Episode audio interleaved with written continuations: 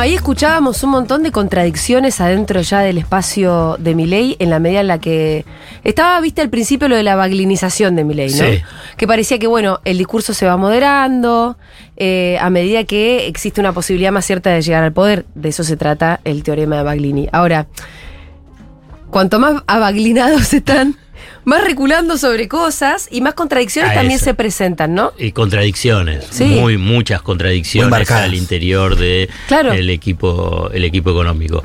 Eh, pero déjame que te digo algo que voy a decir al final. No me lo Pero no spoilees. Claro, pero no, no. Ah, bueno. voy, a, voy a generar la, la- la expectativa. A ver qué. Porque viste que siempre dice, bueno, ¿quién va a ser el ministro de Economía de este, del otro? Bueno, ¿quién puede llegar a ser el ministro de Economía de Massa presidente? ¡Opa! Pum, pum, Te voy, a ¡Opa! te voy a comentar una charla, nada No, más. tiraste una bomba que después vamos a estar no pensando toda la columna en el final. Pues, Para, que pero- la gente pero- llegue hasta el final está bien. Claro, Claro. es esto, ¿viste? Esto me lo enseñaron. de Solo quiero saber esto. Sí. ¿Te entusiasmó? Sí, sí, sí. No, es que- Mirá si tenemos solución, Alfredo. eh, Yo quiero decir esto. Ayer lo vi a Massa en la entrevista con el gato silvestre. Sí. Y más allá de los números, las encuestas, las cosas, las proyecciones, las- los sentires, vi a un chabón enfocado, Sí. Focalizado. Enfocado y focalizado Sí. sobre lo que quiere. concentrado, con ganas. Y, y claramente elige a, a Milei como contraparte. Sí. Y a partir de ahí yo creo que les va a ser mucho más fácil, digamos, la, la construcción discursiva y a la vez también con medidas y con propuestas. Digamos, me parece que él en la, en la cena de eh, recaudación de campaña que hizo en Parque Norte, Sí, el viernes fue eso, hubo ¿no? muchas eh, declaraciones, pero hubo una es, habló de futuro, mencionó la palabra Sí, futuro. Era ahora. Por eso. Entonces me parece que ahí es donde se empieza a focalizar la estrategia de campaña. Es, por un lado, eh, es mi ley, y por otro lado decir, bueno, mira, acá vamos a tener un futuro, va- la cosa va a cambiar, vamos a atender las asignaturas pendientes. Bueno, después se verá cuál es la respuesta, pero en última instancia me parece que ahí es como vos decís, se enfoca más a decir, bueno, estoy haciendo una campaña, Mm. es la campaña electoral, y planteando lo que toda sociedad quiere cuando uno va a votar. Bueno, mejorame el futuro, Sí. digamos, y esto lo hablamos eh, en varias ocasiones, es muy larga la crisis y por consiguiente tenés que darle expectativa de que vas a estar mejor.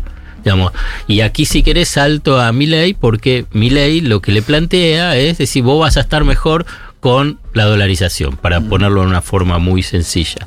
Y son, yo lo puse como título que te mandé, son las zarazas de Milei. Mm. Claro. Entonces ahí es donde vos empezás a, a- a- a analizar y ahí se empieza a desmoronar. Y por eso acá viene, que también ahí de- me mencionaba y mandaba, decía, bueno, ¿qué va- vamos a hablar hoy? Inicialmente. Porque hay que hablar bastante de mi ley. Yo me parece que en Duro de Omar tuvieron un poquito este debate sobre si se, si se avanza o no se avanza en el debate con lo que siempre pla- plantea mi ley. Y yo creo que nosotros como comunicadores sí tenemos que plantear, digamos, porque en todo caso nosotros entramos en el debate, no, estamos en la política. La no- pregunta es si entrar política. en su agenda o no, entendiendo que además la centralidad de la agenda la está proponiendo bueno, siempre mi ley, pero En las dos cosas tenés que sí, hacer, sí, las dos cosas. tener una agenda propia, una propuesta por- propia, pero además también ir desarmando esas falsas ilusiones, ¿no? Eso, e- este punto que vos decís último es que me parece relevante para nosotros, porque si no, ¿qué, ¿qué voy a hacer? Ah, no, bueno, no voy a seguir, no voy a hablar de dolarización. ¿Y cómo no voy a hablar de dolarización? No, si además con esa ilusión captó muchísimo voto. eso, bueno, por a, eso. a por esos votos. entonces, hubo dos errores no forzados en el mismo día que eh, cometió, si querés, Milei y su equipo, y que me parece interesante porque un poco antes lo, mencionaba, es decir, bueno, es como que llegó a un pico, parecía que se comían los chicos crudos, y ahora empieza a verse más, si querés, terrenal. La primera es la de la dolarización, que después también vamos a avanzar. Uno dice, bueno, uno dice que sí, otro dice que no, otro dice que más o menos, otro es que no tenemos dólares, no vamos a dolarizar. Para, eh, ¿cómo es? Después sale mi ley y putea a los periodistas. Cuando, entonces, empezás a ver que eso ya es un flan digamos, pero, uf, pero un flan mal hecho, digamos, que, que des- se desarma todo. Agarra y dice, vamos a dolarizar a precio de mercado. Él pregunta. ¿Cuál- Si a querés, cuánto está el MEP? Pregunta. Claro, vamos a escucharlo. Dale. Porque pedí especialmente ese corte. Me gusta mucho como dice, yo soy liberal.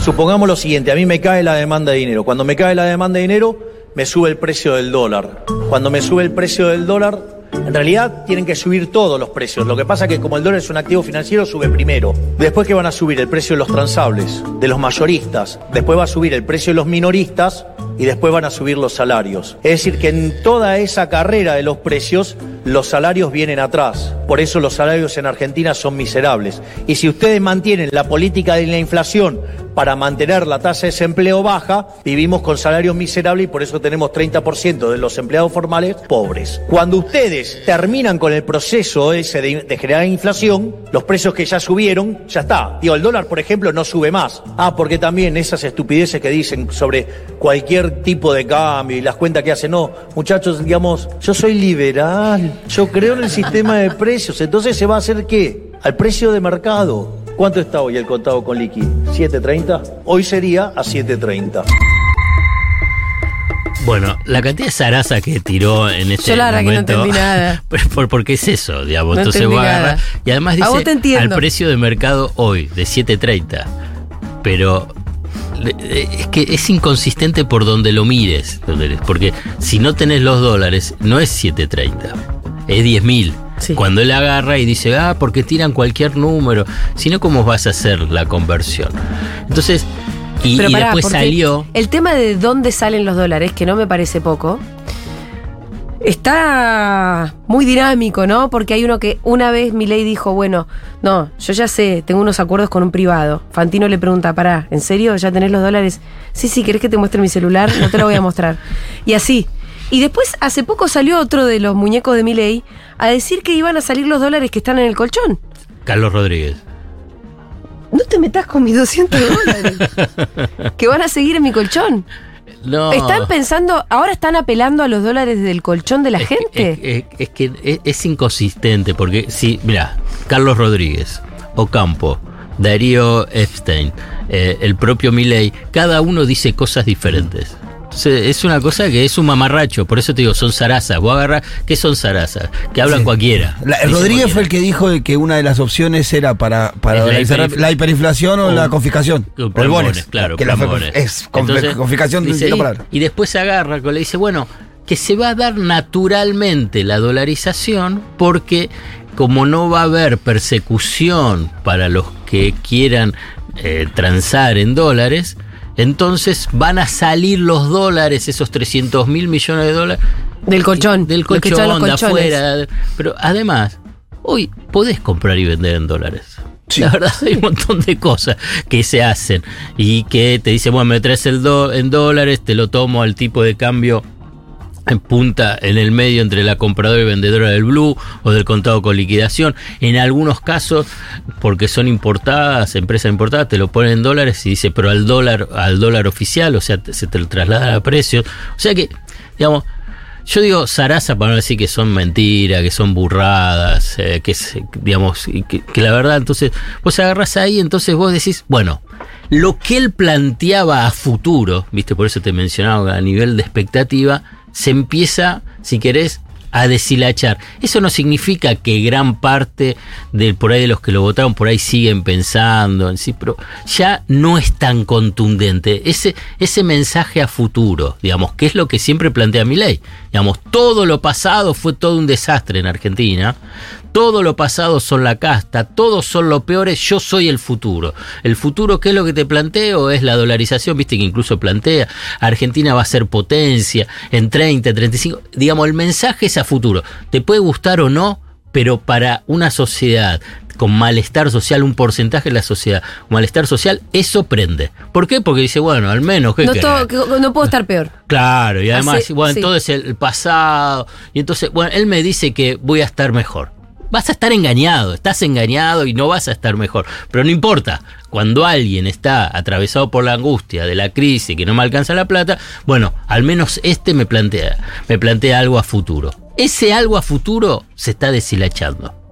Punto uno. Hay que ver si está llegando al votante de Milei ese deshilachamiento conceptual. falta, digamos, eh, recién empezó. Digamos, Mm. porque calcula que es primera vuelta, segunda vuelta. La verdad que hay todavía para transitar, digamos, Sí. no es que se vota dentro Estoy de dos pensando días. en el, en el muchacho que estaciona el auto que vota, es un votante férreo de mi ley, Sí. entusiasta.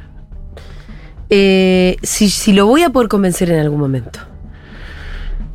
Si él. Y si, si, él lo al piensa- si sirve convencerlo de que no lo vote a mi ley, nunca lo voy a convencer de que vote a Massa, porque para él todos los kirchneristas son chorros. Sirve que traslademos ese voto a Bullrich. Y bueno, no sé, ya, ahí ya es muy difícil. Ya es una alquimia muy rara. Pero para, no fue lo único, porque Sí. esto es lo que quiero. No, no fue lo rescatar- único, tenés rescatar razón. porque vos eh, con, con Iván algo hablaron, es que. ¿Cuál fue para mí, además de que se empiece a deshilachar, uno de los errores no forzados más notable en esta estrategia que yo te menciono? Es instalaron el pasado con el tema de Villarruel. Claro. Es un- y de una cosa, digamos, digamos si lo querés pensar en campaña política, más allá de que Villarruel es, digamos, un- un- una política o una abogada, digamos, que está en las antípodas de todo lo que nosotros pensamos, sentimos, vivimos y pensamos en lo que es la, la- la sociedad argentina. Bueno, ella lo instala, porque eso, eso se sabe que Villarruel era, es negacionista. Sí, pero No lo va a instalar porque para hacer todo ese show en la legislatura. Claro, lo instala, instala, digamos, hablemos del pasado, o sea, ustedes son el pasado. Digamos, ¿qué es lo que se presenta? Es que ahí mi ley, junto con su es el pasado. Cuando ella haga- y, y lo peor del pasado. Porque en todo caso ahí pones sobre la mesa, digamos, no solamente, digamos, el terror de la dictadura, sino también lo que fue su proyecto político y económico de la dictadura, donde lo reivindica eh, Villarruel. Y porque si es la vicepresidenta, y por consiguiente es un núcleo central de la estrategia de Milei en términos políticos. Entonces, vos fíjate, esta semana, esta semana es, cuando agarras Milei, tiene dos errores no forzados, que es se dila- se, se eh, se deshilacha, digamos, su principal caballito de batalla, su principal bandera, su bandera electoral, que es del futuro, de la expectativa para captar a sectores de la sociedad, que es la dolarización.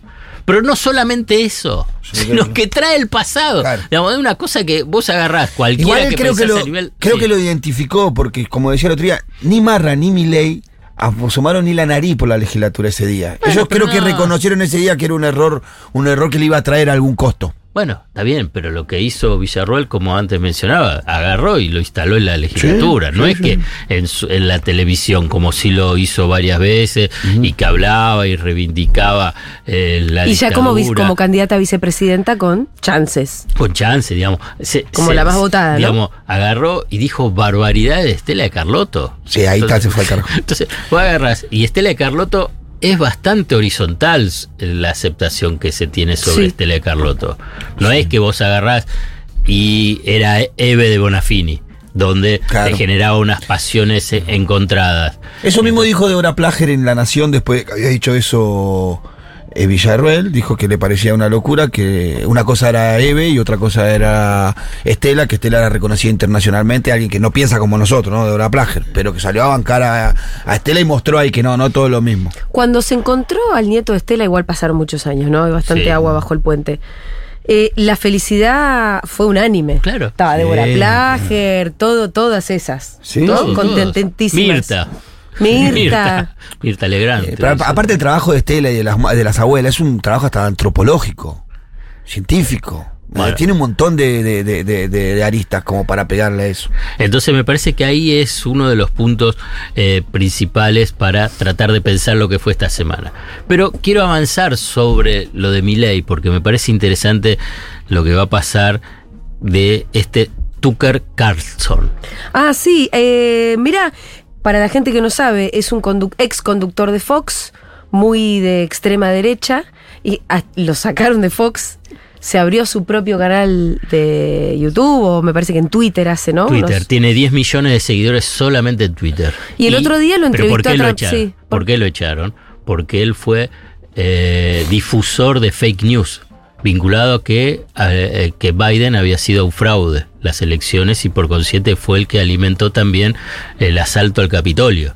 Digamos, hay, que, hay que ubicarlo, ¿no? Sí, sí, sí, un señor Entonces- muy extremo, Tucker, entonces, ¿no? y además le hicieron un juicio a Fox News precisamente por el tema de eh, su fake news y que, que tuvo que fake- eh, Fox News tuvo que pasar ca- pagar casi 800 millones de dólares. Le dijeron, bueno, Carlson, pese al éxito y el tipo de prime times y de elevado rating y reconocimiento, bueno, Fo- eh, ojo, Fox News es de derecha también, ¿eh? Sí, sí, por eso, lo sabemos Bueno, bien. Lo sacaron. Bueno, ¿qué viene a hacer este Tucker Carlson a Sí. la Argentina No sé. a entrevistar a Javier Ay, la concha de Bueno, es parte de... ¿Recomendado por quién? ¿Eh? Te tiro un dato, recomendado ver, por quién. ¿por es qué? amigo de Mauricio, el muchacho. Ajá. Y eh, Mauricio recomendó que lo venga a entrevistar a Milei. Bueno, más allá de la conex- que la conexión pueda ser eh, la piedra de Tandil, existe todo un entramado. Existe todo un entramado de las extremas derechas Ahí que va, están bien ahí- conectadas, ¿no? Ahí va, ahí va, digamos. Ah, te, te termino con otro dato, Sí. digamos, de este Carlson. Le hizo la entrevista a Trump el mismo día Claro. que... eh, Del debate del debate de los republicanos. ahora- no, que, que viste que lo... dijeron- llevaron al juzgado. Le llevaron al juzgado. Tuvo 200, 270 millones de reproducciones. Bueno, entonces lo entrevistó dos veces, porque otra entrevista Sí, sí. que hubo fue cuando fue el debate de los candidatos republicanos al que Trump no fue. Al mismo tiempo lo estaba entrevistando a Tucker Carlson. ah, claro. Para competirle incluso en audiencia al debate formal de los republicanos. Y seguramente por ahí Y le tenía ganó. más. Y le Sí, ganó. sí. Y bueno, Trump es Bueno. Trump. Pero ahí vos mencionaste algo que a mí me parece muy interesante que hay que empezar a identificarlo y entender, que yo lo llamo es la internacional de ultraderecha. Sí. Viste que siempre se Sí, hablaba de la internacional socialista, la tercera, la cuarta. Bueno, hay una internacional de la ultraderecha. Hay que identificarlo y saber, porque si no aparece como que Milei es simplemente un fenómeno local y no lo es. Y, y te traigo rápidamente para, para poder eh, identificar ese internacional de ultraderecha que en Estados Unidos es alimentado precisamente por, por ejemplo, a nivel de medios, que era Fox News, pero después ya vieron que ya se, se le iba la mano, pero eh, por Steve Bannon, que también fue un funcionario relevante del gobierno de Donald Trump y es el que alimenta esta internacional de ultraderecha. En Brasil, Bolsonaro. Estados Unidos, Trump. En Chile, José Antonio Cast, que tuvo una elección en la para ser la constituyente que ganó hace poquito, Sí. después de que Boric había sido el más votado.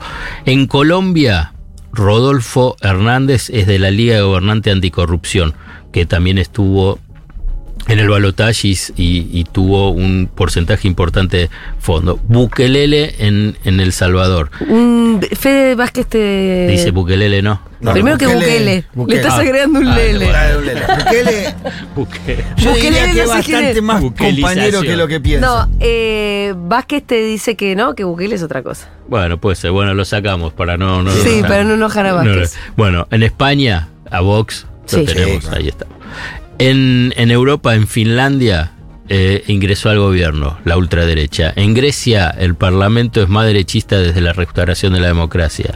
En Suecia, también eh, avanzó la ultraderecha y, y cogobierna. En Francia, se conoce, bueno, Marine Le Pen.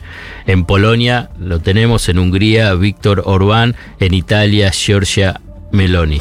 Ahora, en Este- algunos este ganaron, como por ejemplo Giorgia Meloni, en otros no. No, pero bueno, en Hungría es gobierno, en Polonia Por eso es te digo, en algunos son gobierno Sí, y en otros no. y en donde no ganaron, igual hicieron buenas elecciones. es- a eso voy. Sí, sí, Y, y- y con la misma lógica. sí. Es, es un internacional de la ultraderecha, digamos, Sí, y sí, que sí. tiene unos componentes antidemocráticos muy, muy fuertes en cada. Y, y la, hay un punto, un punto que mi ley no responde a todas estas eh, expresiones de ultraderecha, que no es nacionalista.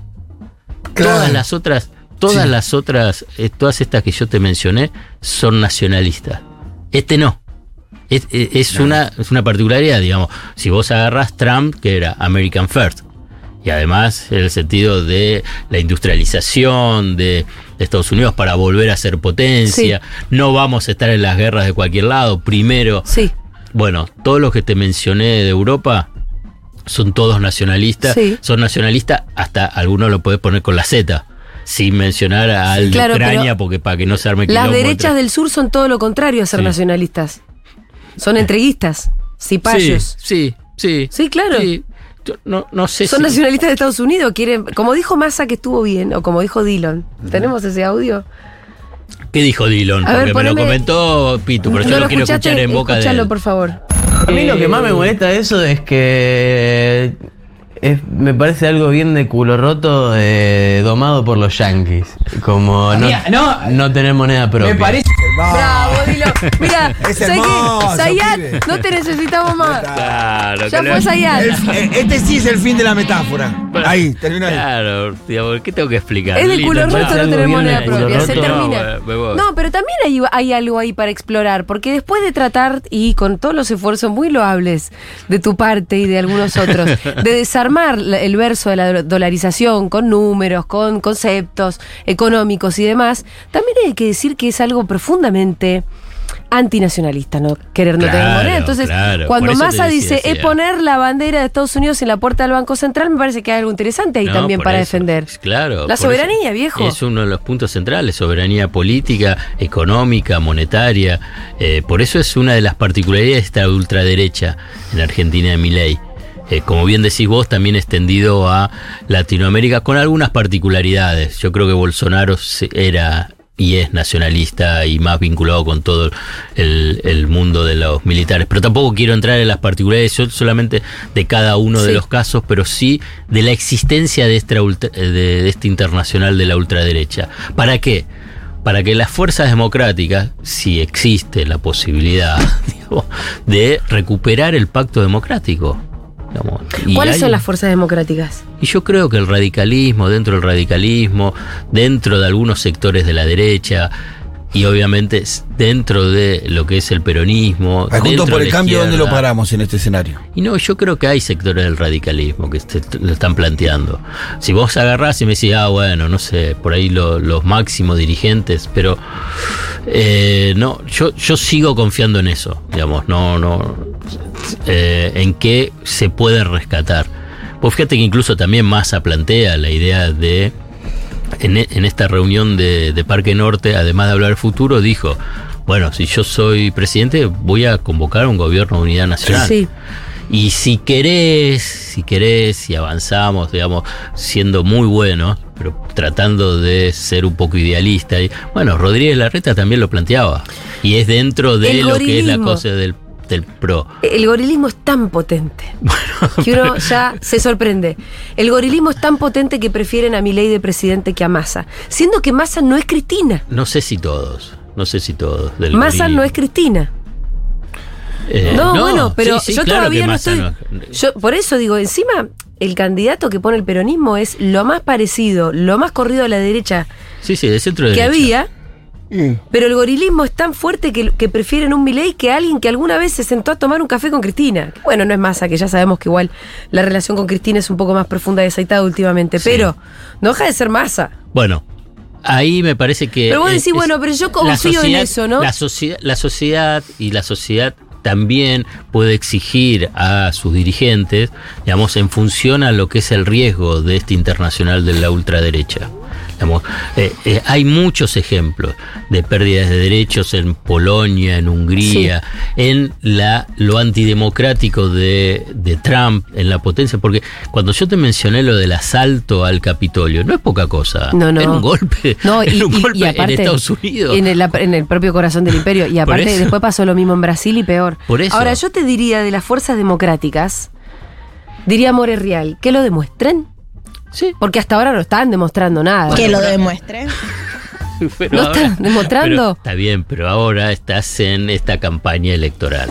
Sí. Y en que última puede ser muy tarde si se Bueno, espera no, mucho. porque si después podés tener la posibilidad de eh, el balotage y, y ahí yo creo que puede dar, puede darse, digamos. Yo pongo esa semilla de esperanza o de expectativa de que pueda darse frente a una corriente anti, antidemocrática. Porque vos me, me decís de el gorilismo, pero también lo tuviste a Perotti diciendo que votaba mi ley.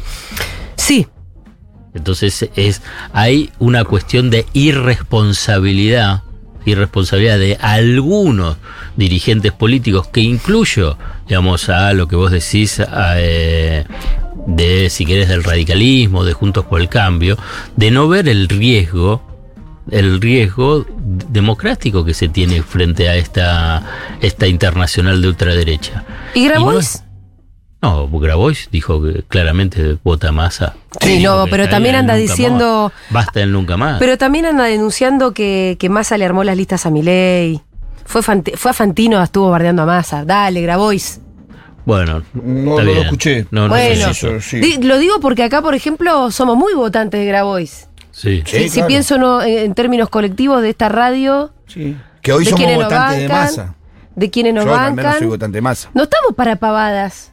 No, no estamos jugando mucho para andar volviendo con esas cosas. ¿No vaya- ¿Vas a lo de Fantino, de verdad, Grabois? ¿A putear a Massa? ¿Eh? ¿En eso estás ahora? No comparto esa actitud de Juan. Porque yo creo que ahora lo que es, por ahí lo identifico en una forma exagerada, es democracia o no democracia. Digamos, es derechos o no derechos. Sí. Sé que lo dijo y está bien que lo diga Axel, que cuando vos agarrás y dec- decís te van a sacar derechos, decís qué derecho me estás hablando. Digamos, si es cierto. Pero eso es, yo lo dejo, yo creo que hay dos planos.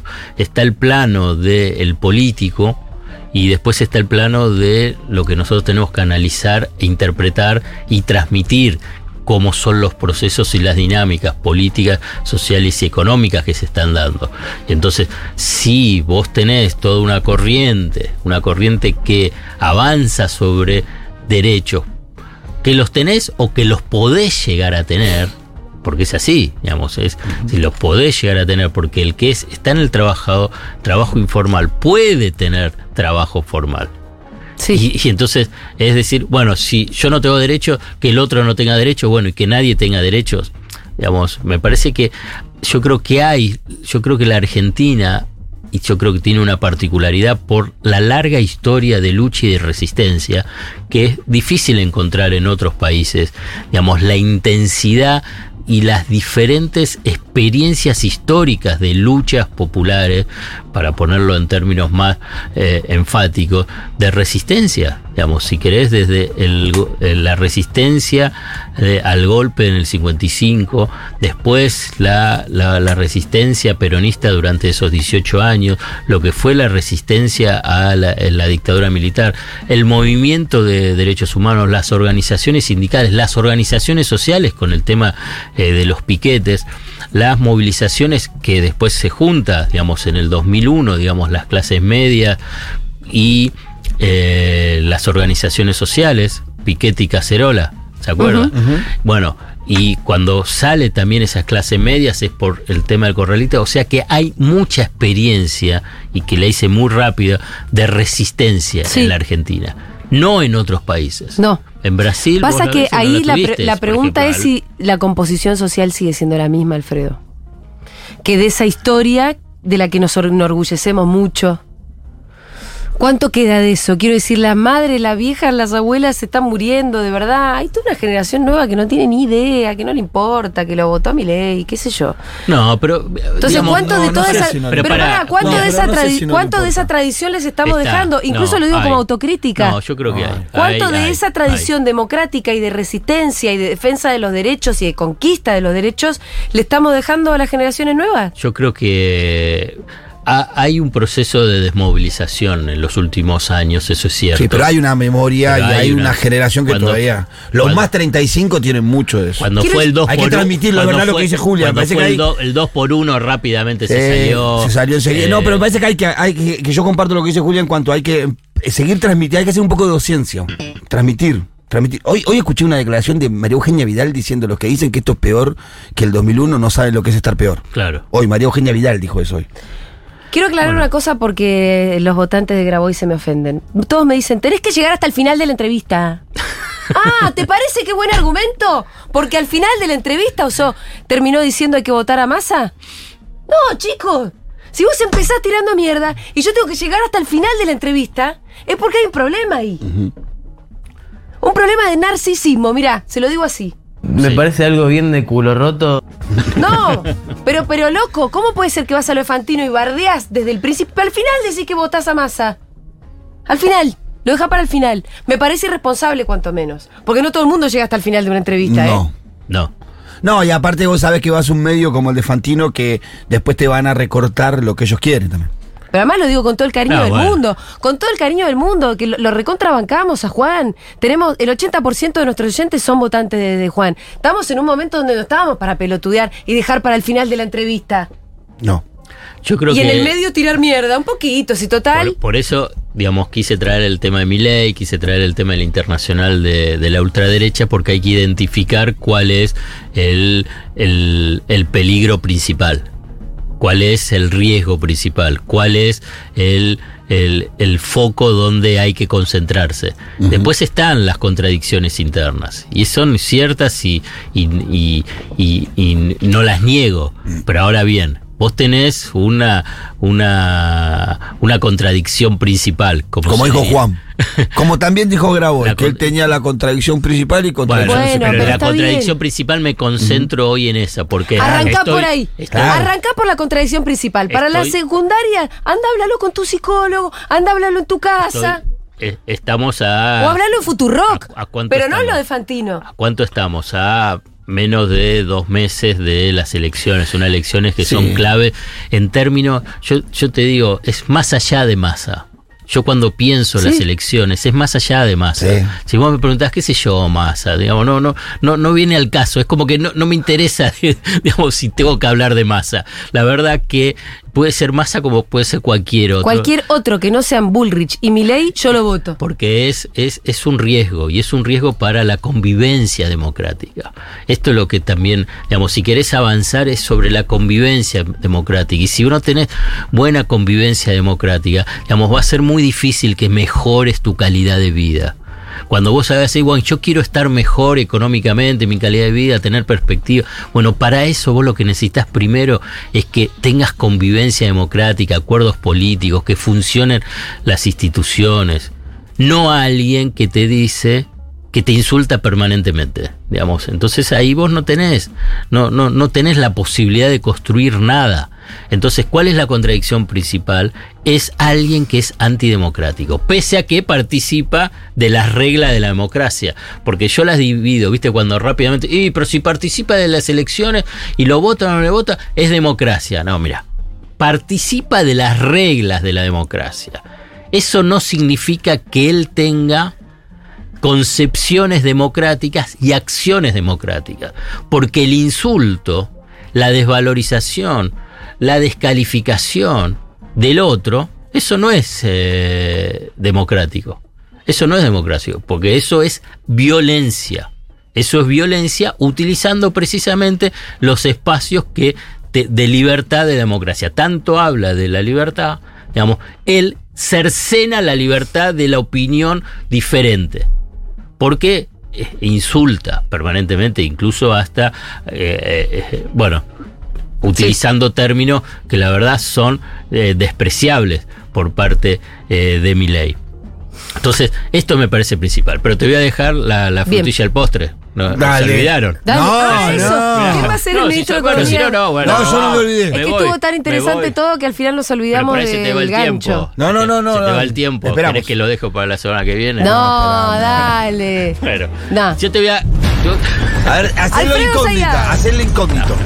Yo te, voy a, pistas. yo te voy a dar el escenario, digamos. Fue un diálogo donde estuvo un, eh, una persona del el gabinete de, de Alberto Fernández, personas que estuvieron en el viaje de eh, Sergio Massa, viste que fue a, a Brasil casi de un día, un día y medio, fue... eh, o sea que protagonistas que estuvieron ahí. Entonces surgió ahí en una conversación Ajá. informal. Sí. Conversación informal. Sí. Entonces, rápidamente, una persona, digamos, eh, de- del gabinete, cuando salió el tema, bueno, ¿quién puede ser ministro de Economía? ¿Viste? Porque es como que no se habla. pues, como él es ministro de Claro, Economía, claro. piensa que va a ser una continuidad. No, no, si es Y presidente. no, tiene que haber otro ministro de Va a Economía. haber otro. Igualmente, si hay conducción política, el ministro de Economía es un ejecutor de las decisiones Obvio, políticas. Obvio, sí, bueno, pero alguien va a tener que estar Sí, en el sí, cargo. sí. Entonces rápidamente uno se apuró, se apuró, Ajá. rápidamente dijo, ay, bueno, tiene que ser su mano derecha, viste, Mitchell, ¿no? Sí. El que está de rápidamente. Sí. Otro Mm. dijo, mirá, yo lo escuché Epa. Porque le dijeron, che, va a ser, eh, ¿quién va a ser tu ministro de Economía? ¿Y qué dijo él? ¿Por qué ministro Opa. y no ministra?